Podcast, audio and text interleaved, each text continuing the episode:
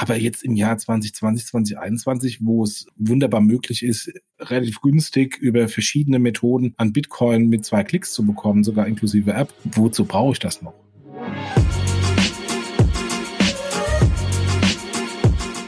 Payment and Banking, der Podcast aus der Mitte der Fin, Tech und Payment Branche.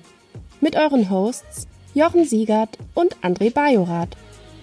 Hallo und herzlich willkommen zum Fintech-Podcast von paymentbanking.com. Wir sind im Jahr 2021. Wir haben das Jahr 2020 hinter uns gelassen. Mal gucken, wie das aktuelle wird äh, mit äh, Sachen Corona. Und wir wollen wie immer am Monatsende einen Blick zurückwerfen auf den letzten Monat, die News des Monats, die unsere liebe Kollegin Christina Casalla zusammengestellt hat, äh, kurz durchsprechen, kommentieren. Und ich habe natürlich wieder den lieben André hier. Hallo André. Hallo Jochen. Frohes neues Jahr. Der erste Eindruck zählt, auch bei ihren Kunden. Deshalb hat die Solaris Bank Bankident entwickelt. Das schnelle, sichere und komplett digitale KYC-Verfahren. Keine Warteschleifen, keine Öffnungszeiten. Einfach identifizieren via Bankkonto. Ein skalierbares Onboarding, das Ihre Conversion Rate deutlich steigert. Alles unter Einhaltung des GWG. Erfahren Sie mehr unter www.solarisbank.de. Frohes neues Jahr dir auch. Äh, und wir haben ja einen, einen Jahresrückblick auch gemacht, den haben wir ähm, aus der Retorte aufgezeichnet von der Transactions-Konferenz in Berlin. Das war ja irgendwie Ende November. Und äh, wo ich am Anfang. Ich hörte, wo ich hörte, dass es ein wenig zu lang war. Echt, äh, ich, ich habe ich es mir nicht angehört, ich habe es angefangen anzuhören und festgestellt, dass ich ja äh, etwas betrunken war am Anfang. und dann habe ich es peinlich berührt wieder zugemacht. Aber das, ja, das, kommt, das, das, das wird heute nicht passieren, weil wir ja beide gerade in die Abstinenz gegangen sind am Anfang. Genau, Jahres, genau. Ne? Diesmal passiert das nicht. Heute, heute sehr nüchtern. ich habe eine Bibi und Tina Tasse mit Mate-Tee neben mir. Ich habe äh, jetzt gar nichts hier, nicht mal ein Wasser. Ja. Sei so. Ja, ähm, die Christina hat den, hat die News natürlich wieder zusammengestellt und hat die zusammengestellt bis zum 17. Dezember. Insofern, ähm, wir nutzen den Artikel der News bis zum 17. Dezember, aber seitdem ist auch jetzt nicht mehr so relevant viel passiert, oder? Bestimmt irgendwie noch ein bisschen was. Also wenn man noch ein bisschen über Personalien sprechen möchte, haben wir wahrscheinlich noch was gehört. Wenn man ein bisschen über Bitcoin reden möchte, hätte, könnte man noch drüber reden. Über Ripple könnte man noch reden. Also da im Krypto-Umfeld ist eine ganze Menge passiert in, in, den letzten Tagen noch, sogar nach dem 17. Aber das ist ja erstmal die Sachen davor machen und sonst machen wir die anderen Sachen dann irgendwann ähm, entweder noch gleich, wenn wir noch Lust dazu haben, oder halt ähm, beim nächsten Mal. Ja, ja. Fangen wir an. Raisin, die, mit denen wir vor kurzem auch, oder du vor kurzem auch einen Podcast hier gemacht hast, haben einen italienischen Partner gefunden, die Banca Sella. Und äh, das ist eine Integration in den Marktplatz von Raisin Raisin und die Bank Casella kenne ich noch äh, persönlich sehr gut, weil ich mal mit PayPal mit denen eine Kooperation gemacht habe. Mhm. Ja, also wir, wir haben beim letzten Mal ja schon gesagt, ähm, auch in unseren Podcasts immer wieder beeindruckend, dass eigentlich fast jeden Monat irgendeine Bank dazukommt, irgendein Use von Raisin dazukommt.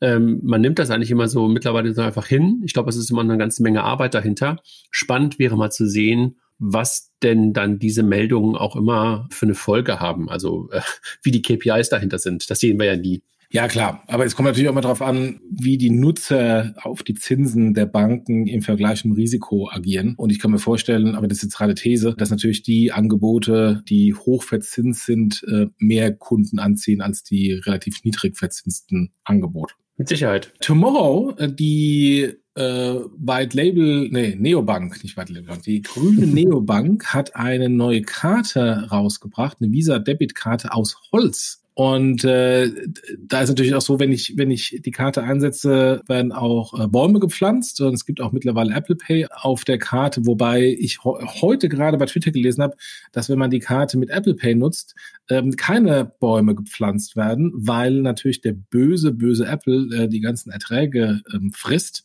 ähm, und das Geld dann eben nicht zum Pflanzen von Bäumen genutzt werden kann. So zumindest äh, die Aussage bei Twitter. Das stimmt, weiß ich nicht. Also lassen wir so sagen. Also äh, ähm, der ganze Metallkarten-Wahnsinn war ja so vor zwei Jahren mal richtig da. Und äh, die richtige Antwort von den Zebras, wie sie sich ja selber auch immer ähm, bezeichnen, ist natürlich eigentlich ganz nett, ne? das ganze Ding mal aus Holz rauszubringen. Ich habe eine hier, ähm, sieht echt nett aus. Also ähm, ah, du hast einen da, ah, klasse. Ja, fühlt sich auch ganz gut an. Kannst du, kannst du die mal, kannst du die mal so ein bisschen biegen?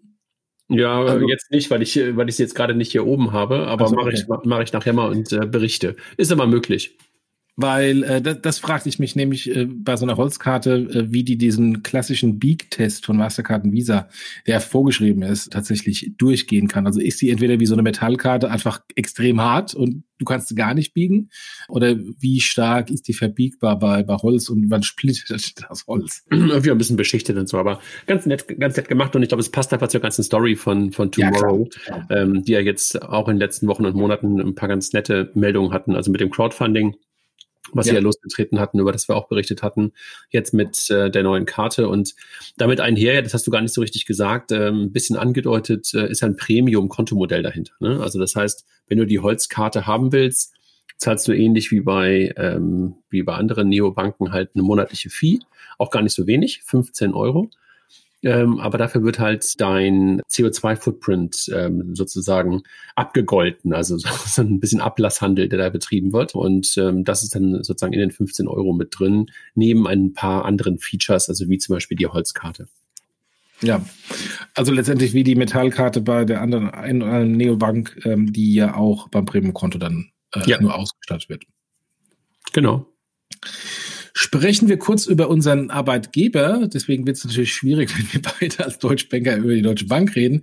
Die Deutsche Bank äh, dünnt das Filialnetz weiter aus. Neben der angekündigten Schließung von 100 der 500 Eigenfilialen sollen auch weitere 100 der Postbank äh, geschlossen werden. Ja, es war, glaube ich, ähm, jetzt nichts Untypisches. Passiert gerade ja an allen Ecken und Enden. Und da hat, glaube ich, Covid auch wieder gezeigt, was möglich ist, auch teilweise ohne äh, stationäre äh, Versorgung. Und äh, insofern ist es, glaube ich, ein Trend, der nicht aufzu, aufzuhalten ist. Also ich habe mal irgendwann eine Präsentation gesehen, äh, dass ja auch bis weit in die 70er hinein nahezu gar keine Bankfilialen da waren. Und danach gab es plötzlich so einen unglaublichen äh, Filialwachstum. Ähm, und ich glaube, wir haben gerade so eine ein bisschen wie die Parabel des Lebens. Ähm, sind wir, glaube ich, gerade wieder auf dem, ähm, auf dem, ähm, auf dem Weg dahin, äh, dass man halt mit deutlich weniger äh, Gebäuden auskommt. Die Beratung findet ja mittlerweile dann trotzdem teilweise immer noch persönlich statt, also entweder halt durch mobile Berater oder halt durch Video und, und, und durch andere Möglichkeiten.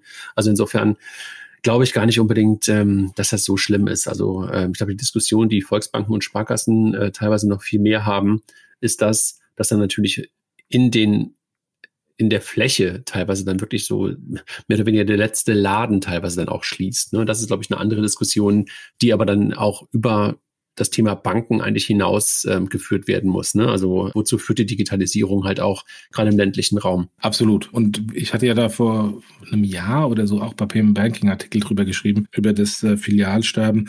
Und das ist, wenn man, wenn man die die Statistik nimmt und zieht ein Lineal und extrapoliert das in die Zukunft, ist das äh, ein ganz eindeutiger Trend, der ähm, jetzt auch nicht wegen Covid da ist, sondern das war ja auch schon vorher so, dass, dass die Filialen immer mehr geschlossen wurden. Absolut, ja. Und die Digitalisierung äh, in den Instituten sorgt natürlich dafür, dass ähm, auch viele der filialorientierten Prozesse mittlerweile eher äh, online gemacht werden können oder nicht mehr in der Filiale gemacht werden können. Deswegen ist natürlich auch das Geschäft in der Filiale mit Ausnahme der Beratung ähm, weggefallen oder fällt mehr und mehr weg. Ja, es sind ja beide Seiten. Ne? Auf der einen Seite, wie, wie du es gerade beschreibst, äh, das, was bei den Banken selber stattfindet und auf der anderen Seite ähm, der Self-Service, den wir ja durch IKEA gelernt haben in den letzten 30, 40 Jahren ähm, und äh, die wir ja jetzt mit dem mit Mobile Phone teilweise selber ad absurdum oder wo wir selber ad absurdum geführt werden. Da ist es ja klar, wir machen ja im Grunde genommen alles selber, also ähm, oder viele Sachen selber und durch den demografischen Wandel ähm, und einfach auch so durch diese Pyramide, in, in der wir uns gerade befinden, haben wir halt mittlerweile ganz, ganz, ganz viele Menschen, die damit auch kein wirkliches Problem mehr haben. Ne? Ja, ja. Wobei wir müssen natürlich mal dran denken, äh, das ist mir aufgefallen, als ich hier mal der örtlichen äh, Filiale der Sparkasse war. Die Zielgruppe, die dann doch noch in die Filiale geht, sind natürlich diejenigen, die jetzt nicht so tech-savvy und kein Smartphone haben, ähm, sondern eher die etwas älteren, äh, die ja. dann halt noch mit Beweisungsbeleg kommen und die brauchen einfach noch eine Filiale. Ja, das ist wahr. Gehen wir weiter. Die Kollegen von Libra haben sich umbenannt, haben Pivot gemacht und wie man Pivot ja ähm, häufig was macht, man verändert auch den Namen. Äh, deswegen heißt Libra jetzt nicht mehr Libra, sondern Diem ist Teil des Umbaus auf eine einfachere Struktur und sehr starken Compliance-Fokus. Ich kann da den Podcast von dem Alex Bechtel, äh, Bitcoin, Fiat und Rock'n'Roll oder Fiat, Bitcoin, Rock'n'Roll, wie auch immer er genau heißt, empfehlen. Ähm, die, ich glaube, letzte Episode, äh, da war ein Libra oder DM-Manager. Die vorletzte, äh, im, die vorletzte, äh, Episode. Im Interview. Und äh, es war sehr, sehr, sehr, sehr interessant, was der alles gesagt hat. Also insofern kann man das nur empfehlen, dass immer den Alex Bechtel Podcast mal zu dem Thema hört. Ich würde es aber ehrlich gesagt nicht Pivot nennen, Jochen, sondern es ist eine Anpassung auf Basis äh, dessen, was passiert ist, nachdem halt Libra ähm, im ersten Schritt announced worden ist und ähm, dass man halt jetzt versucht, das Ganze mehr in regulatorische Bahnen zu lenken und halt wahrscheinlich sich auch erstmal auf das, auf ein Land beschränken wird mit, mit dem Marktstart. Das ist eher eine Antwort auf das, was in den letzten Wochen und Monaten vor allen Dingen in Europa stattgefunden hat. Ne? Also dieser klare Druck der, der Aufsichten und ähm, der, der ähm, Ministerien auf Libra, auf Facebook, ähm, jetzt auf Diem, dass man halt so, wie das ursprünglich mal aufgesetzt war, glaube ich, nicht so etwas akzeptieren will oder akzeptieren kann. Und ähm, jetzt ist halt ähm, der, der Weg, erstmal zu sagen, okay, wir machen es deutlich compliant, äh, deutlich mehr compliant, wie sagt man? ähm, und in der Tat ähm, geht man wahrscheinlich erstmal den Weg in die USA und halt auch nur eine digitale Währung auf Basis des Dollars. Ne? Also äh, das ganze Thema Währungskorb und ähm, Multiwährung Baskets für digitale Währungen wird es halt erstmal auch wahrscheinlich nicht geben. Und da war natürlich die Kritik aus den, aus den G7-Ländern und vor allen Dingen auch aus der EU, glaube ich, zu laut, als dass man das einfach so machen hätte können. Ja, also aber äh, du hast recht, äh, Pivot ist eigentlich falsch äh, bezeichnet, weil die ursprüngliche Idee von, von Libra war ja Financial Inclusion und den Zahlungsverkehr insbesondere in den Entwicklungsländern zu vereinfachen und vor allem günstiger zu machen. Das ist ja weiterhin der Fall. Ähm, und ähm, es ist vielleicht kein, kein Pivot, sondern eher eine, eine Reduzierung auf den Kern und das bei einer stärkeren Compliance. Absolut. Ich meine, dass dann noch ein paar Sachen dazukommen, ne? dass, dass sie halt irgendwie unglaublich gute, vermeintlich gute und, und, und hochrangige Leute ähm, aus Banken, aus Regulierungsbehörden dazugeholt haben. Also aus dem alten Finanzministerium der USA sind Leute dazugekommen und sowas. Das steht nochmal auf dem anderen Blatt. Also das macht halt auch deutlich, mit wie viel Kraft, Power, Geld das Thema halt weiter vorangetrieben wird. Ne? Ja, Aber äh, ja. wie du es gerade gesagt hast, ich glaube, Alex ähm, und, und die Kollegin, äh, die Kollegen aus seinem Podcast haben das, glaube ich, noch viel besser im Interview mit dem Kollegen von, von Diem ähm, und auch jetzt im letzten Podcast, wo sie auf das Jahr zurück und das Jahr vorausgeschaut haben, auch nochmal betrachtet, was sie jetzt erwarten, was mit Diem passieren wird. Ja, dann gehen wir wieder zurück von äh, Genf nach Berlin. Äh, Penta partnert mit der DATEV und darf KfW-Kredite vergeben. Das eine ist fast ein Hygienefaktor, wenn ich ein Corporate-Bankkonto sein möchte und meinen Steuerberater aufs Bankkonto blicken lassen möchte, brauche ich eine Dativ-Anbindung. Äh, das haben sie jetzt gemacht. Es war, glaube ich, im Pilot Anfang des Jahres oder so. Insofern jetzt, ähm, jetzt live, was extrem wichtig ist. Und genauso wichtig, jetzt äh, haben wir äh, lange auch hier im Podcast, in verschiedenen Podcasts besprochen, äh, die KfW-Thematik äh, der Förderkredite, dass die Penta das eben jetzt auch äh, für ihre äh, Firmenkunden ermöglicht.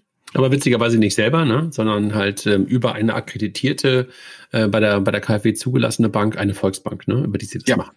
Ja, hatten wir auch, glaube ich, auch schon ein paar Mal hier im Podcast mal äh, kurz angesprochen, meines Wissens. Ja. Dann ein neuer Fund. Capilendo und Privatbank Haug und Aufhäuser legen einen neuen äh, Fonds auf, den HI HAIC Digital Asset Fund. Das soll ein äh, diversifiziertes Portfolio von Kryptoassets wie Bitcoin sein. Äh, Ether, Stellar und, und weitere. Das Angebot richtet sich an institutionelle Investoren. Mindestanlagesumme drei, äh, 200.000 Euro. Insofern, das ist jetzt kein Privatkundenangebot. Und das ist im Grunde genau das, wo ja die aktuelle Hosse von, von Bitcoin mit begründet wird, dass mehr und mehr institutionelle Investoren, Banken, PayPal und Co auf den Kryptozug und Bitcoin aufspringen, deswegen als Käufer in den Markt äh, stoßen und deswegen auch den Kurs treiben. Ja, interessant, ne? Das ganze Setup. Das ist die, äh, ist ja mittlerweile chinesisch geowned, ne? Ist ja die Fusun-Gruppe, die dahinter hinter Hauke und Aufhäuser. Ja, ja. Dass sie das ganze Thema gemeinsam machen mit, mit Capilendo, die ja eigentlich Crowdfunding gemacht haben, mal ursprünglich, wenn du dich erinnerst. Also, ja, ich glaube, ja. die größte Meldung, die die bisher gemacht hatten, war ja, dass sie Crowdfunding vor Lars Windhorst für die Hertha gemacht haben. Also die Hertha braucht ja immer Geld. Ach, das entweder halt vom, ja, also entweder halt vom okay. kleinen Mann oder halt vom großen ähm, Freund vom, von unserem Altkanzler, Alt-Altkanzler. Nee, aber äh, inter interessantes, interessantes Modell. Die Anlagesumme, wie du es gerade schon gesagt hast, natürlich jetzt nichts für, für die typische Crowd, ne? sondern genau das Gegenteil, sondern eher für die, für die wirklich institutionellen. Interessant finde ich, dass Capilendo als Kryptoverwahrstelle fungiert, ne? weil das ist ja jetzt gerade auch ähm, geregelt worden und beaufsichtigt. Und ja. insofern hat Capilendo jetzt da auch eine neue, sag mal, regulatorische Rolle übernommen. Finde ich ganz ja. interessant. Ja. Dann die Kollegen von Wanta heißen nun Moss. Brauchen wir, glaube ich, gar nicht mehr großartig erzählen, weil hatten wir auch vor kurzem im, im Podcast. Also die Kreditkarten, das Kreditkarten-Startups im KMU-Bereich. Richtig. Also ähm, genau, ähm, Rechnungsverwaltung und Ausgabenmanagement auf Basis von Kreditkarten. Ne? Genau ja. das. Aber hatten wir ja in der Tat im Podcast. Stripe, der PSP, der sehr innovative PSP, launcht, was sie nennen Treasury in USA. Das ist ein de facto Banking as a Service Modell. Also, dass äh, die Nutzer von Stripe Banking as a Service Anwendungen mit anbieten im äh, oder nutzen können im, im, im Stripe-Portfolio. Anders als die Solaris Bank nutzt Stripe allerdings fürs Banking as a Service Bestandsbanken, große Bestandsbanken, Goldman Sachs, Barclays und Citibank. Bei denen liegen dann die Einlagen ähm, und die legen, die stellen das Produkt zur Verfügung. Das finde ich eine interessante, interessante ähm, Entwicklung, weil äh, die Existenzberechtigung von der Solaris Bank ist ja, dass die etablierten Banken genau Banking as a Service nicht machen wollten. Und jetzt zumindest in den USA sind genau die etablierten Banken jetzt in, ich würde mal sagen, Banking as a Service Light eingestiegen. Ich finde, der Vergleich hinkt ein bisschen, ehrlich gesagt. Also warum ähm, sage ich das so? Bei der Solaris Bank geht es ja eher darum, dass Partner von denen im Grunde genommen Retail-Modelle anbieten wollen. Mit Konten, mit Karten, möglicherweise mit Krediten. Und hier geht es ja eher darum, dass wirklich Treasury angeboten wird. Also wir reden auf der einen Seite von Retail, Kunden. Das ist das typische Solaris-Bank-Modell, so jedenfalls verstehe ich Und Penta na, ein bisschen darüber hinaus. Und hier reden wir wirklich eigentlich über mittlere und große Unternehmenskunden, ja, und ähm, die halt als Stripe-Kunde sind und die halt irgendetwas tun müssen mit den Einnahmen, die halt Stripe für sie sozusagen im Flow hat. Und insofern finde ich den Vergleich, der, das, das kann man auch Banking as a Service nennen und ist ja auch richtig, aber der Vergleich mit Solaris hängt aus meiner Perspektive. Mhm. Das ist halt ähm, eher echt ein super spannendes Modell, wie ich finde, und äh, eine total krasse Verlängerung der Wertschöpfungskette von Stripe und zeigt wieder mal, wie smart äh, die, die Kolleginnen und Kollegen äh, sind, dass sie halt nicht da aufhören, äh, wo normalerweise eigentlich ihr Modell als PSP, Schrägstrich Acquirer, was auch immer sie mittlerweile alles sind, eigentlich klassischerweise endet, sondern den nächsten Schritt noch tun, ja, und dass man sich dafür dann nicht selber sofort eine eigene Banklizenz ans Bein hängt, sondern halt wirklich mit den Großen der Großen zusammenspielt, was auch Sinn macht, ne, also weil die Zahlungsverkehrskonten dieser großen Kunden von, von Stripe sind in der Regel oder sind häufig ja sowieso bei denen. Also das äh, ist gar nicht so, also ich finde das super, super geschickt und, und, und schlau gemacht. Absolut. Und vor allem ist einmal wieder so, dass Stripe Sachen macht, von denen man bei PayPal sich seit Jahren fragt, warum es PayPal nicht macht. Weil es sind am Ende des Tages auch häufig die gleichen, die gleichen Nutzer, sind die gleichen Use Cases.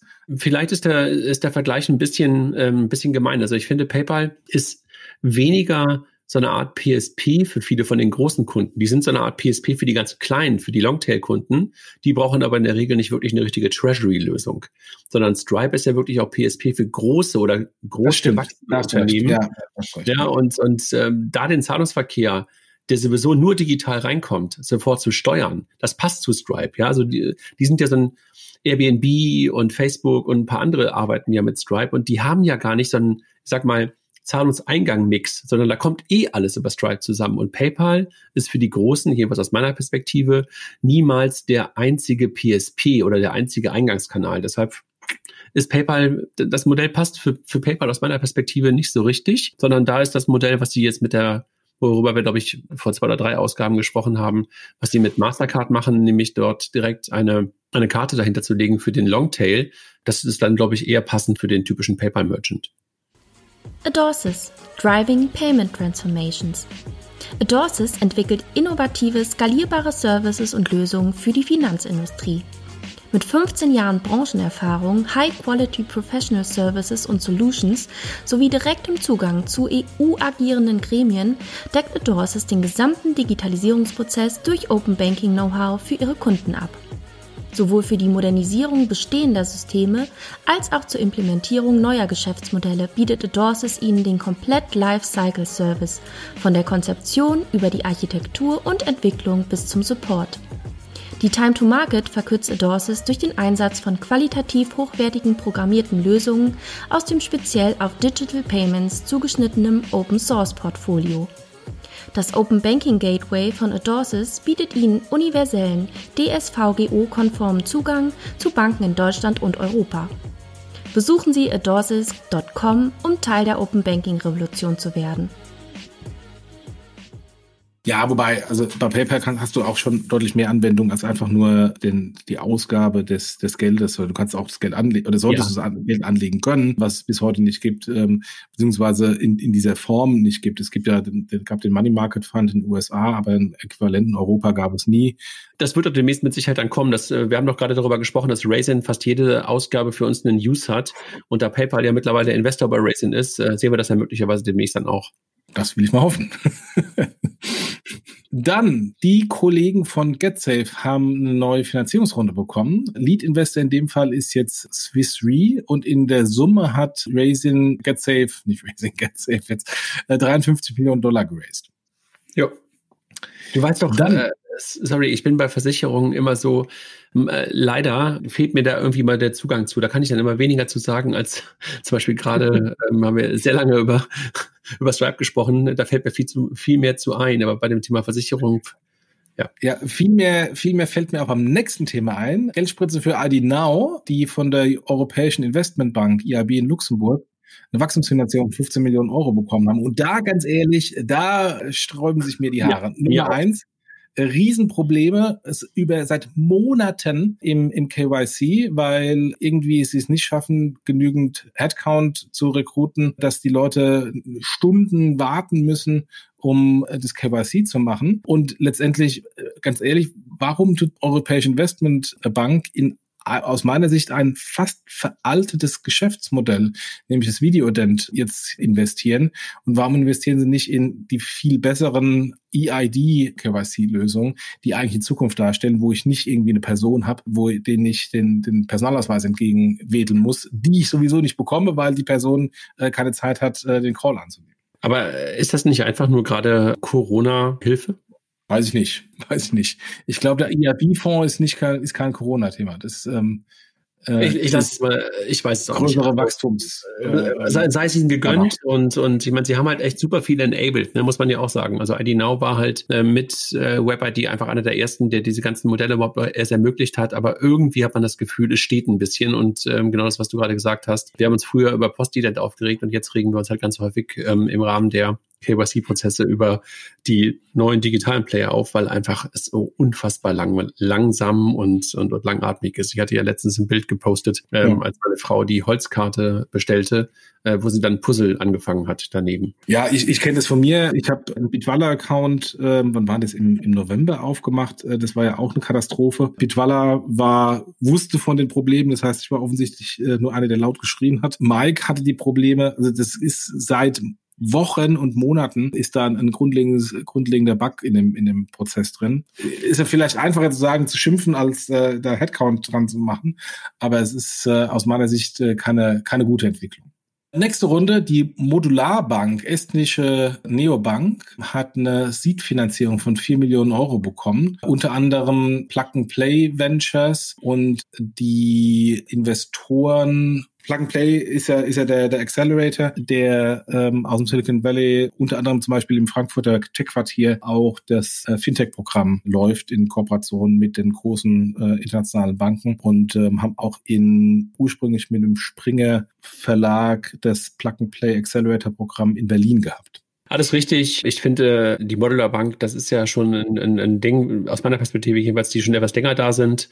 Das jetzt so als Seed-Finanzierung zu bezeichnen, ich, ich glaube echt, die gibt es schon seit acht Jahren oder sowas. Ne? Let's see. Also ähm, ob da noch ein weiterer äh, Player da gebraucht wird und und und äh, ob sie erfolgreich werden, ich, ich hoffe es. Also, ähm, aber so richtig umgehauen hat mich die Meldung nicht. Lass uns zum nächsten kommen. Bei der nächsten Meldung frage ich mich auch so, aha, nämlich Bitbond hat einen neuen Stablecoin rausgebracht, zusammen mit dem Bankhaus von der Heid. Der Stablecoin wird regulatorisch als E-Geld eingestuft, ins 1 zu 1 mit dem regulären Euro hinterlegt oder verbunden. Fragt man sich schön, aber was soll's? Naja, ich glaube, dadurch, dass du ja momentan noch nicht wirklich einen digitalen ähm, und ein Stück weit auch programmierbares Geld hast, musst du dir sowas ja momentan immer noch selber schaffen. Und das hat jetzt Bitbond mal mit dem Bankhaus von der halt gemacht, ähm, um halt auch vielleicht auch die Möglichkeiten zu zeigen, die halt äh, genau damit einhergehen. Also die Verbriefung sofort möglich zu machen. Und das geht natürlich immer nur dann gut, wenn halt beide Seiten letztendlich ähm, auf der, bei der gleichen Bank sind. Ja, und vielleicht genau. ähm, kriegt Radko das äh, in seinem, in seinem Marketplace Marketplace ganz gut hin, dass dann beide Seiten äh, dort einen Account haben und dann halt Effizienzen über diesen Stablecoin reinkommen. Das ist natürlich aus meiner Perspektive, wie du es gerade schon, du sagst, was soll denn das überhaupt? Ich sage maximal eine Version 0,5, aber das musst du halt auch erstmal machen, um dann halt irgendwann die echten Use Cases und ich sag mal interoperable Stablecoins dann nutzbar zu machen. Ja, und ich glaube, das ganze Thema, Thema Stablecoin wird äh, nur dann fliegen, wenn es ein interoperabler Stablecoin ja. ist, äh, ein offener Stablecoin und das da erwarte ich ja, dass wir dann, und da sind wir wieder bei Alex Bechtel, ein Central Bank Digital Currency äh, Stablecoin bekommen. Ja, und dann, das wird aber möglicherweise noch länger dauern. Und was machst du bis dahin? Dann gehst du halt solche Wege. Ich finde das okay ja, ich frage mich, ob es, ob es den, den Aufwand wert ist, wohl wissend, dass die Nutzung überschaubar ist. Aber äh, als Pilot äh, und äh, Use Case, wie es aussehen kann, ist auf jeden Fall sinnvoll, ja. Ja. Noch eine Finanzierungsrunde. Hi, hi, hi. Tink, äh, Open Banking Spezialist aus Schweden, hat eine zweite große Finanzierungsrunde in diesem Jahr gemacht. Nach 90 Millionen im Januar, jetzt nochmal 85 Millionen im Dezember. Keine Ahnung, wann es genau war. Mhm und äh, Tink äh, PSD2 Open Banking Anbieter. Mhm. Ja, ähm, auch schon lange ähm, auf dem Weg nach Deutschland. Bisher sieht man sie immer noch nicht. Also jedenfalls habe ich sie noch nicht wahrgenommen, irgendwo in Deutschland äh, mit einem größeren Footprint. Das ist ja immer so die Story von, von vielen von den ganzen Playern gewesen, die dann auch Geld eingesammelt haben, dass sie dann damit den Weg nach UK und äh, nach Deutschland und dann von Deutschland in die, äh, ins restliche Europa gehen. Bisher gibt's äh, aus meiner Perspektive immer noch keinen paneuropäischen, vernünftigen Open Banking Anbieter. Alle sind weiter ein Stück weit mit Stückwerk unterwegs. Das wird sich verändern. Ne? Wir hatten ja kürzlich auch dazu zum ersten Geburtstag der PSD2 einen Podcast mit Fintech Systems und ähm, Philipp Connect. Ähm, das wird sich mit Sicherheit ändern. Aber mal gucken, also was, was sie jetzt wirklich mit dem, mit dem Geld machen. Ich glaube, das ist ja auch von dem einen oder anderen ähm, aus dem Umfeld auch der typische Weg, dass die jetzt alle versuchen, die Payment Initiation darüber in den Fokus zu rücken. Also weniger das Konto auslesen, als vielmehr Nutzung des Kontos für ähm, Request-to-Pay-Zahlungen, also für Push-Payments. Da bin ich mal gespannt, ob das wirklich der Erfolgskiller der PSD2 Use Cases sein wird. Es war der Enabler mit, mit, mit damals mit sofort, aber ob das wirklich jetzt auch dauerhaft ähm, der Case wird, I don't äh, ich weiß es noch nicht. Also ich bin, ich bin da noch skeptisch. Also das heißt, das Geld soll in neue Payment-Technologie fließen, die bereits in Schweden und Frankreich äh, genutzt wird. Ist das, ist das Payment ja. Initiation? Ja, ja. Okay. Pivot, äh, mag man es vielleicht so nennen, ist bei Finlieb der Fall. Gegründet als äh, Incubator und Company Builder will Finlieb keine weiteren Startups mehr aufbauen, sondern äh, sechs Jahre nach Gründung will sich eher als äh, Investor und Beteiligung von, auf Fintechs äh, fokussieren. Finlieb steckt hinter Solaris Bank, Clark, ähm, äh, wurde von mir zusammen mit Ramin und, äh, und Jan Beckers äh, gegründet. Äh, insofern habe ich da auch eine äh, persönliche Historie. Macht aus meiner Sicht total Sinn, oder? Ich glaube, das ist ein ziemlich ähnlicher Weg, den halt auch Rocket irgendwann mal gegangen ist. Ne? Also vom typischen Company-Builder dann irgendwann zum Investor und Beratung hat Rocket ja auch so ein Stück weit gemacht. Macht Sinn und ich finde trotz alledem, äh, haben wir auch schon ein paar Mal drüber gesprochen, dass einfach im Portfolio auch echte, echte Perlen drin sind. Ne? Also was Ramin mit seinem Team dort aufgebaut hat an Infrastruktur, äh, Playern und an relevanten Firmen für das Ökosystem, ist einfach super. Und ich glaube, er hat im Interview auch gesagt, im Grunde genommen ist alles gebaut, was man jetzt so braucht. Ja, und jetzt müssen wir halt mal gucken, was wir jetzt tun und äh, wie wir halt schlaue Investments, teilweise vielleicht sogar auch unter Nutzung der Infrastrukturbeteiligung oder Infrastrukturventures, die man selber gebaut hat, äh, wie man da rein investiert und Beratung zu machen und das Learning aus den letzten sechs, sieben Jahren äh, zu nutzen und auch wieder vielleicht teilweise auch die eigenen Infrastrukturen zu benutzen, macht auch Sinn. Klar, ist halt ein anderes Modell. Also ist ein anderes Modell und vielleicht ähm, dann damit auch viel nachhaltiger als das Company Building. Ja, und letztendlich, man muss natürlich auch sehen, welches Problem löst äh, Finlieb heute und welches Problem hat es vor fünf, sechs Jahren gelöst, mhm. beziehungsweise welches Problem hatte ursprünglich auch Rocket Internet gelöst und welches Problem äh, ist denn heute da? Und damals war es so, dass ähm, die Technologie und die Setup-Aufwände ähm, für eine Gründung einer Company viel, viel höher waren als, als heute. Ich kann dank APIs, dank Cloud-Infrastruktur viel einfacher und günstiger Startups gründen und Ideen ausprobieren. Das war früher so nicht der Fall und jetzt auch im Fintech-Bereich war es natürlich viel stärker Unklarheiten auf der Regul Regulatorik und diese Geschwindigkeit einer schnelleren Gründung die haben ursprünglich Rocket und dann FinLeap im Fintech-Umfeld natürlich äh, ermöglicht. Auf der anderen Seite, äh, die Gründer haben an Tag eins 50, 60 Prozent ihrer Shares beim Company Builder abgegeben. Und, ähm, und diese, diese Gleichung, die passt heute nicht mehr. Ich habe nicht mehr diesen wahnsinnigen Geschwindigkeitsvorteil mit äh, den Company-Bildern. Und insofern ist eine ganz logische Entwicklung, dass die Company-Bilder ähm, ihr Geschäftsmodell drehen. Und genauso wie Rocket mehr Investments gemacht hat, äh, jetzt Philipp auch mehr Investments macht. Ja, also insofern wir können vielleicht mal irgendwie mal gucken, ob wir Ramin mal den Podcast bekommen. Dann kann er mal erzählen, was jetzt der, der, der weitere Weg ist. Ja.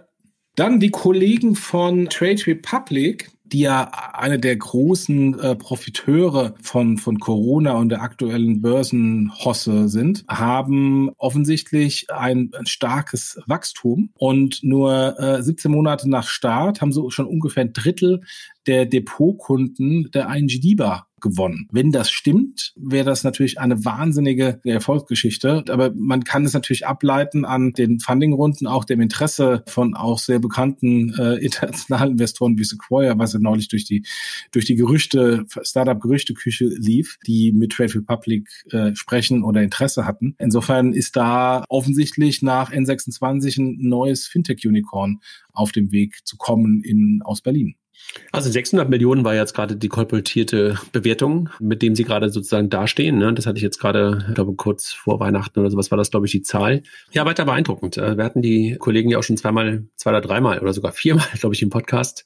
Äh, ganz am Anfang noch unter ganz anderem Namen, dann mit ihrem Börsenspiel, dann halt Trade Republic 1.0 oder nach dem Start und dann halt Trade Republic als Fintech des Jahres. Also ich glaube, viermal waren sie mittlerweile bei uns, weil wir sie einfach auch schon seit Anfang an begleiten, in Anführungszeichen, und äh, beobachten. Und ich glaube, die haben es momentan nicht nötig, mit diesen großen Nutzerzahlen rauszugehen. Und ich könnte mir vorstellen, dass man diese Zahlen momentan halt wirklich nutzen wird, also diese Wachstumszahlen, um halt eine neue Finanzierungsrunde zu machen und bis dahin einfach die Schnauze hält.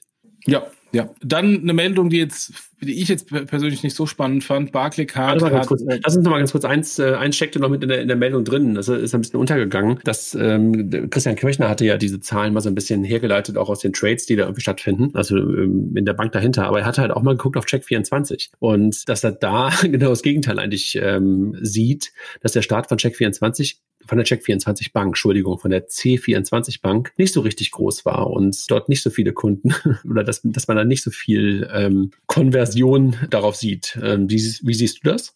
keine Überraschung. Wir haben ja da im Banking ähm, zum Start einen Artikel, so einen Meinungsartikel geschrieben.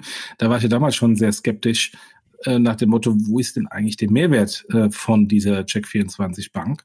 Äh, ich habe ihn nicht gesehen, deswegen wundert es mich nicht, dass ähm, wo ich keinen Mehrwert sehe, vielleicht der eine oder andere Kunde auch keinen Mehrwert sieht und deswegen die, die Nutzungsquoten nicht so toll sind. Ich glaube, dass es auch daran liegt, dass sie einfach das Marketing noch nicht aufgedreht haben, aber es ist ein anderes Thema. Das mag sein, klar, ja. Aber du warst gerade bei Barclays, äh, Mitarbeiterkreditkarten für Unternehmen. Genau, Barclays hat äh, Mitarbeiterkreditkarten für Unternehmen gelauncht, äh, das als äh, virtuelle Corporate Card. Nett, aber wir haben gerade eben über Moss äh, gesprochen, äh, die das schon längst auf einer ganz anderen Ebene äh, getrieben haben. Von daher schön, dass Barclaycard als einer der frühen Erfinder oder Miterfinder der Karte oder Mitgroßmacher der Karte jetzt äh, das auch macht. Ja, ja, ja. die Kollegen von Banksware, die liebe Miriam, die haben einen ersten Bankpartner gefunden und zwar die Vereinigte Volksbank und Raiffeisenbank, die dem äh, Startup eine 100 Millionen Kreditlinie zur Verfügung stellen, die Banksware dann nutzt für äh, das Early Payment der ähm, Kredite der Händler auf dem, auf dem Marktplatz. Ja, Glückwunsch. Also ich glaube, es ist, ähm, ist ja einer der wesentlichen ersten Schritte gewesen, äh, nachdem die, glaube ich, in den letzten Wochen und Monaten ähm, ihre technische Infrastruktur aufgebaut haben, dass sie halt jetzt auch irgendwo das Kreditbuch herholen äh, mussten, weil selber haben sie ja in Anführungszeichen noch keins. Dass sie da jetzt ähm, welche gefunden haben, super. Also Glückwunsch an Jens und, und Miriam und Team. Mal gucken, äh, was dann als nächstes kommt und welche Bank möglicherweise auch als nächste dann Funding zur Verfügung stellt. Also Kreditlinie sagst du ja richtig, äh, nicht Funding im klassischen. Ja, genau, ist kein klassisches Funding, ja. ja. Das Interessante ist. Funding für, für, für Kredite, das meinte ich. Genau, genau. Aber das Interessante ist ja, dass das ähm, die, eine Volks- und Raiffeisenbank ist, mhm. äh, wo man eigentlich erstmal auf den ersten Blick sagen würde, das wären fast die letzten, wo man dran denken würde, dass die sowas finanzieren. Da gibt es eher andere spezialisierte Banken im Venture-Debt-Bereich oder die ausschließlich äh, wie frü die frühere Sofortbank oder Deutsche Handelsbank, die in dem, in dem Bereich unterwegs ist. Aber nein, äh, es gibt auch findige, klassische Banken, die da ein Geschäftsmodell sehen. Die Volksbank Berlin, weißt du, ihr macht ja auch zum Beispiel auch Venture, Venture Investments und ähm, gibt ja auch eine ganze Menge noch, also ich sag mal, äh, klassischer Banken, die halt verstehen, dass sie durchaus Stärken haben, aber halt auch wissen, dass sie wahrscheinlich das Modell von Banksware nicht mal eben so nachbauen werden und dann lieber halt einen Teil davon äh, mitnehmen, indem sie das Buch zur Verfügung stellen. Ja.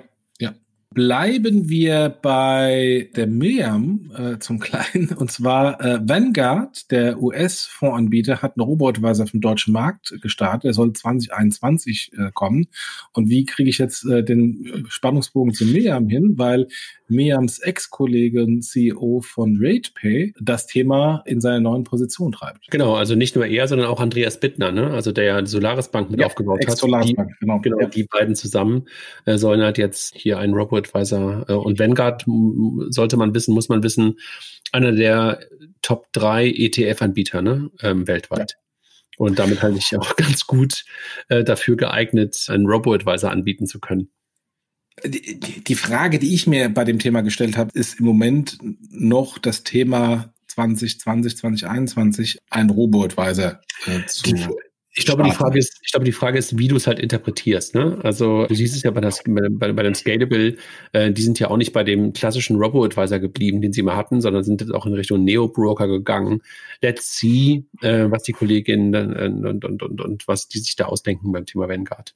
Spendit, wir haben gerade eben über Barclaycard gesprochen, Spendit ist im ähnlichen Bereich unterwegs. Da können äh, Unternehmen ihren Mitarbeitern und Mitarbeitern Kreditkarten geben, die dann aufgeladen werden mit steuerfreien Beträgen und dann genutzt werden für Einkäufe, also eine Mitarbeiter äh, Steuersparmodell und Goodie-Modell. Die waren bei der äh, Wirecard Bank wir wissen ja alle, was mit Wirecard passiert ist, ähm, und die sind jetzt zur Solaris Bank gewechselt. Die Frage ist nur, was war denn zwischen dem Zerfall der Wirecard Bank und jetzt? Ähm, musste Spendy dann irgendwie zumachen, äh, temporär, oder haben die äh, zumindest äh, den Service über die Wirecard Bank rübergerettet bis zur Solaris Bank? Ich glaube, sie haben sie rübergerettet. Also ich habe es okay. ein paar Mal irgendwie auf, auf LinkedIn und sowas ein paar Sachen gesehen. Okay. Das waren schon die Meldungen und ich würde sagen, bevor wir auf die Personalie gehen, wir haben ganz kurz schon das Thema Bitcoin angesprochen. Wir haben ja einen, einen wahnsinnigen Run auf die Kryptowährung äh, gesehen im, ja, in drei Wochen kurz vor Weihnachten und das geht irgendwie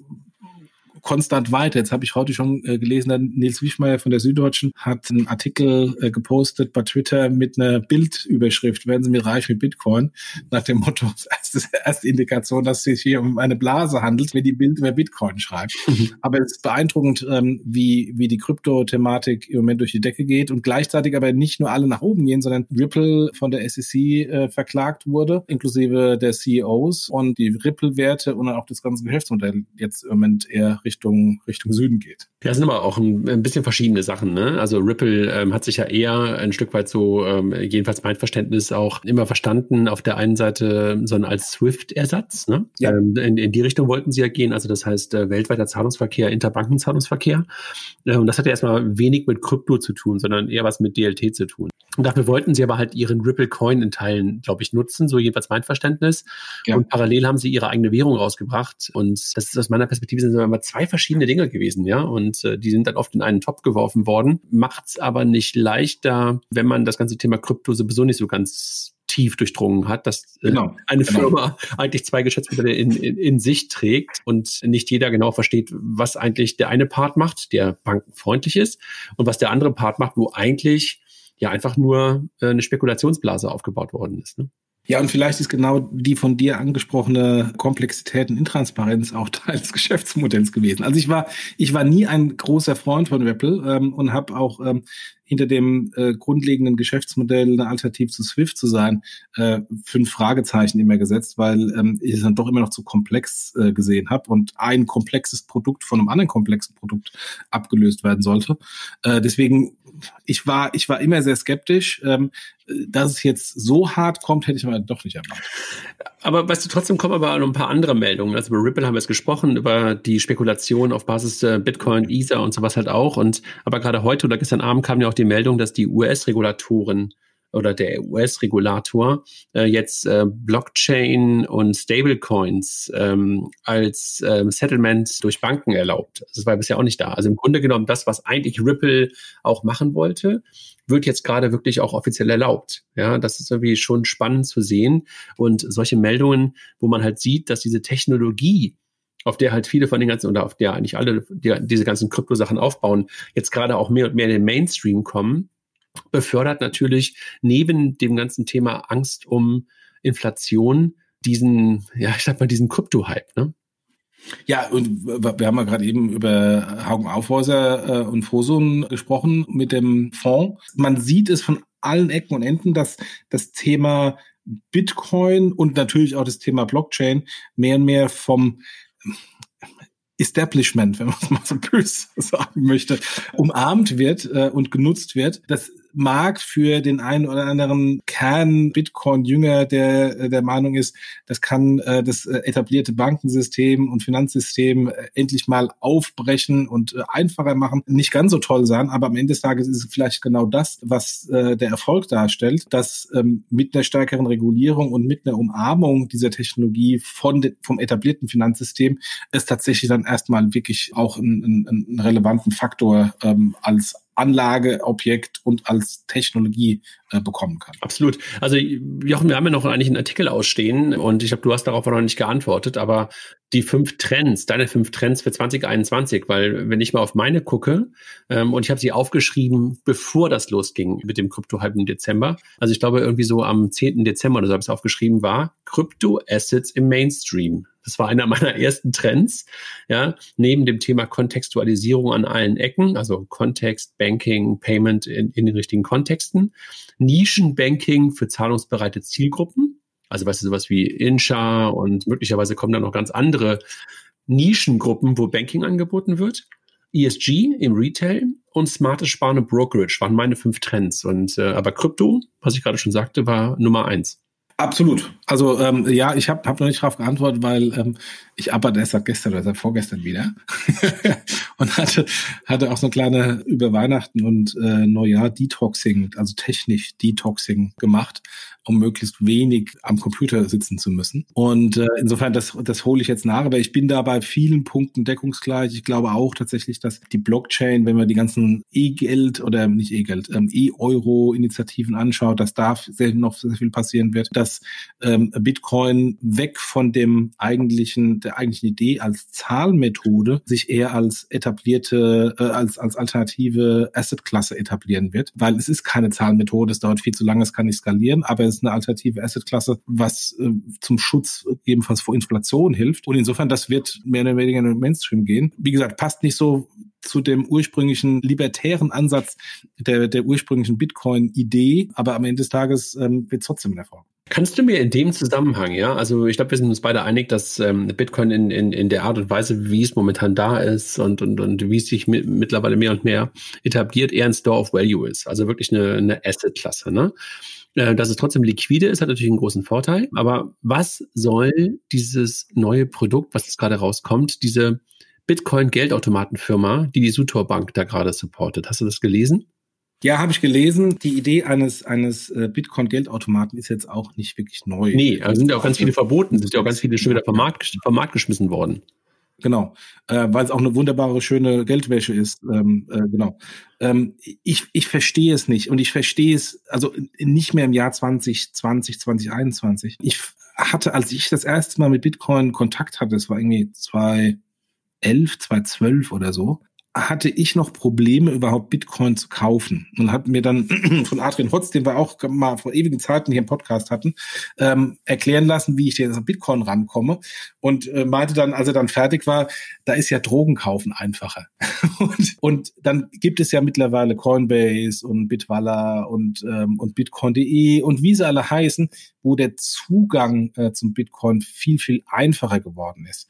Und zum damaligen Zeitpunkt hätte ich auch einen Mehrwert von diesen Geldautomaten gesehen, weil es vielleicht eine einfache Methode war, und es gab ja damals auch diese Geldautomaten, an Bitcoin zu kommen. Also ich schiebe da auf der einen Seite eine Geldnote rein und dann äh, bekomme ich dann den, den, den Bitcoin-Wert auf mein Wallet transferiert. Aber jetzt im Jahr 2020, 2021, wo es wunderbar möglich ist, relativ günstig über verschiedene Methoden an Bitcoin mit zwei Klicks zu bekommen, sogar inklusive App, wozu brauche ich das noch? Ja, äh, ich dachte, du gibst mir eine Antwort und, und nicht weitere Fragen.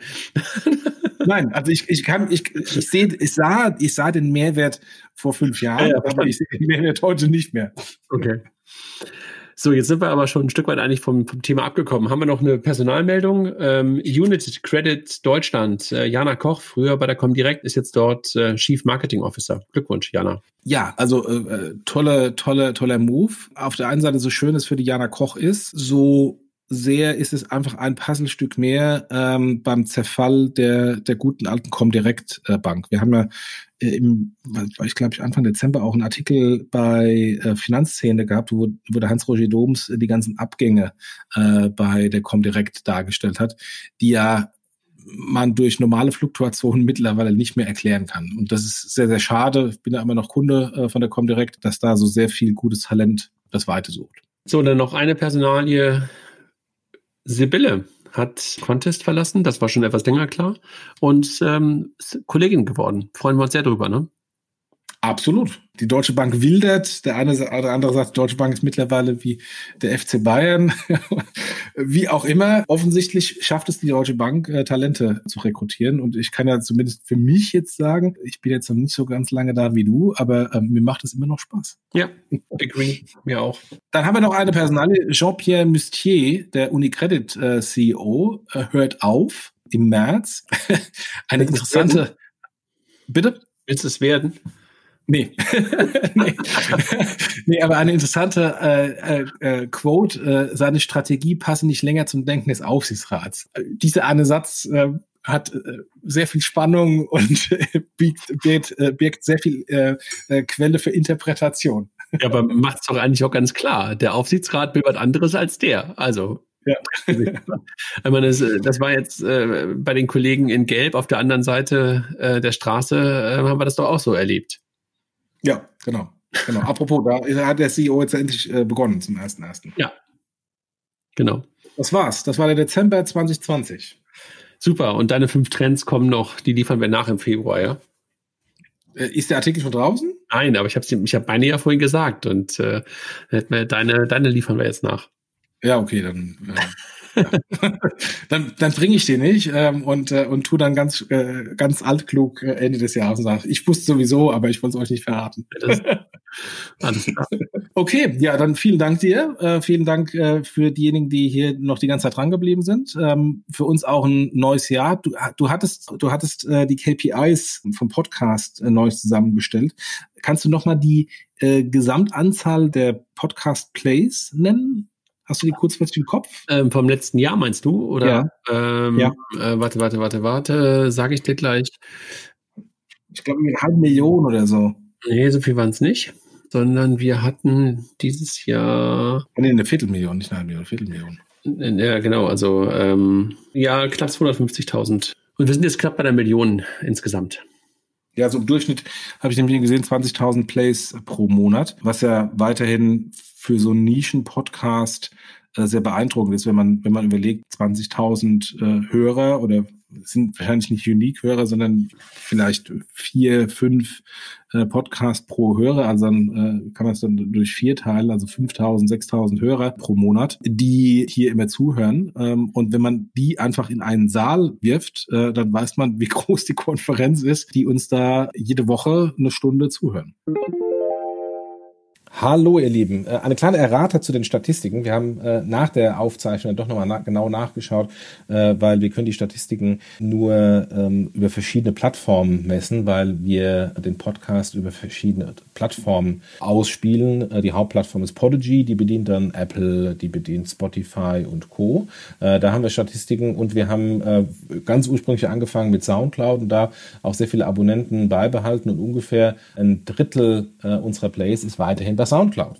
Äh, insofern, wenn wir die Statistiken zusammenzählen, waren wir beim Ende des Jahres äh, bei ähm, knapp 270.000 Podcast-Plays. Und die Anzahl der Hörer, äh, da ähm, habe ich ja ad hoc ähm, einfach gedacht, naja, wir haben viele Abonnenten, die hören dann vier Folgen pro Monat ähm, und das dann runtergebrochen mal zwölf äh, hat man die Anzahl der Unique-Hörer. Äh, das ist so auch nicht der Fall. Wir haben äh, bei Podigy da eine klare Indikation. Wir haben bei Podigy äh, 62.000 äh, Hörer gehabt, Unique-Hörer, also äh, 62.000 50.000 unique Menschen, ähm, die über das Jahr 2020 zumindest mindestens einen Podcast gehört haben. Darunter sind dann quasi nur die einmaligen Podcast-Hörer bis hin zu den regelmäßigen Podcast-Hörern. Wir haben allerdings 55.000 äh, Abonnenten, also das ist die Indikation, äh, die regelmäßig die Podcasts hören.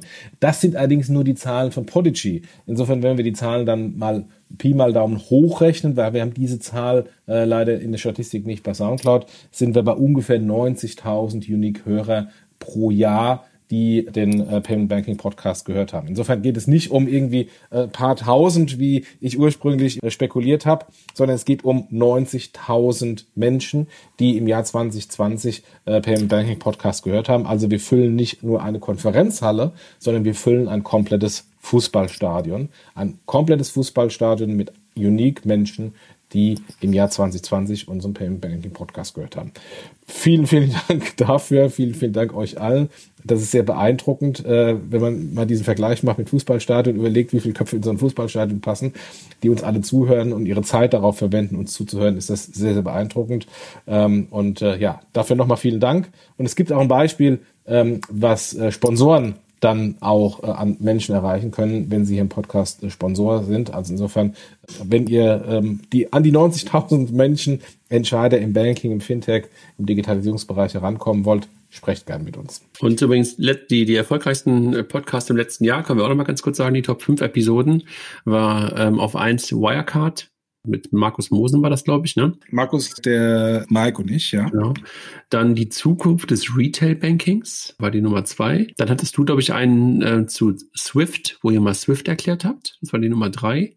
Echt, der Swift-Podcast mit, ja. mit Mario ist so. Ah, ja, das war ja ganz gut erklärt. Also ähm, da waren ja wirklich ähm, auch so das äh, äh, Information Network und, und so ein paar Sachen äh, waren halt erklärt. Ne? Ja, da haben wir auch viel Feedback bekommen zu dem Podcast. Ja. Siehst du? Äh, Feedback heißt wohl auch gehört. Ja. ähm, dann der Solaris Bank Podcast, relativ spät und trotzdem so weit vorne, also Solaris Bank Banking as a Service mit, mit Jörg Howein. Und dann hatten wir noch Identity irgendwann am 3. Januar der, der irgendwie auch relativ weit ähm, oben ist in der, in dem Place des Jahres. Ne? Das ist natürlich immer ein bisschen gemein, dass die Dinger, die Anfang des Jahres gespielt worden sind, natürlich dadurch über das Jahr immer wieder mal gehört werden und dadurch natürlich auch nach oben gespült werden. Ne? Ich finde es aber schade, dass äh, keiner der Ask Me Anything Podcasts sich unter den Top 5 äh, getummelt hat. Ja, das ist ähm, das Problem manchmal, dass die nicht so evergreen sind wie thematische Podcasts, scheint so zu sein. Das stimmt. Ja, Weil ich habe heute, hab heute die, die äh, Zusammenfassung der, der Ask Me Anything Podcasts ähm, äh, nochmal gehört. Und ich finde es ja immer äh, super interessant, mit welchen Hintergründen die Leute in unserer Industrie sind. Also von äh, KI und neuronalen Netzen, wie die, wie die Katrin Stark, äh, die da darüber erzählt hat, oder Jürgen von der Leer, der, der über seine Historie erzählt, was ja auch eine sehr bunte Mischung von Playern in der Industrie mhm. darstellt, wo, wo es eben nicht darum geht, ich habe eine Banklehre gemacht und bin dann, äh, habe dann irgendwie äh, in, in der Industrie geblieben und äh, das seit, äh, seit dem irgendwie 17., 18. Lebensjahr. Absolut. Also äh, waren auch wirklich tolle dabei. Also ähm, im letzten Jahr bei den bei den Amas. Und ich habe auch gemerkt, ich habe in den letzten Wochen auch mal, äh, weil ihr mich manchmal habt hängen lassen, auch mal so One-on-One-Podcasts gemacht. Macht manchmal auch Spaß. Also ich mag ja äh, am liebsten eigentlich mal zu dritt äh, unterwegs sein. Also zwei Leute, die dann irgendwie mit einem ein, ein Interview führen. Aber manchmal macht mir das auch gerade Spaß, weil man dann ja tiefer manchmal reingehen kann, ja, weil man seinen eigenen Gedanken dann ein Stück weit folgen kann und dann nicht darauf achten muss, dass der andere auch genug Redeanteil hat. Banking Circle bietet Zahlungsdienstleistern und Banken jeder Größe sichere und kostengünstige Finanzinfrastrukturen. Von Konten mit mehreren Währungen über schnellen Zugang zu Krediten bis hin zu lokalem Clearing und Echtzeit-FX. Der Service von Banking Circle ist schnell, sicher und kostengünstig.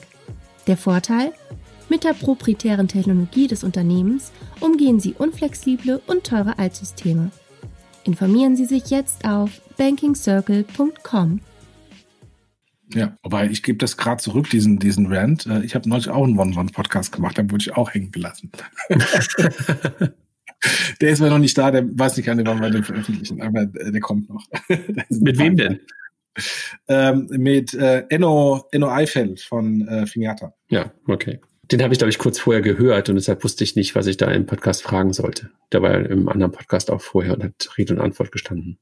Ja, wir haben den, den Pivot besprochen, wobei er jedes Mal gesagt hat, äh, Pivot ist falsch äh, und mich mal korrigiert hat. Wir hatten äh, Finiata noch unter dem alten Namen bezahlt.de äh, mit dem Factoring-Modell mal in einem uralten Podcast, äh, dessen Soundqualität eine Katastrophe war. Äh, den hatte ich in der Vorbereitung äh, gehört und, äh, und dann natürlich so ein bisschen versucht rauszuarbeiten, was hat denn nicht funktioniert, weil es ist nicht nur eine Finiata äh, an dem Thema Factoring ähm, ich möchte nicht sagen gescheitert, aber zumindest äh, sich weiterentwickelt, weg vom klassischen äh, KMU-Factoring und versucht, warum, warum das nicht funktionierte und was, was die Learnings daraus waren. Aber ja. werdet ihr demnächst hören, wenn der live kommt. Alles klar. Gut. Dann einen schönen Start ins Jahr 2021 und Fintech wird uns, glaube ich, weiterhin gut begleiten. Alles klar. Schönen Abend. Macht's gut. Tschüss. Ciao.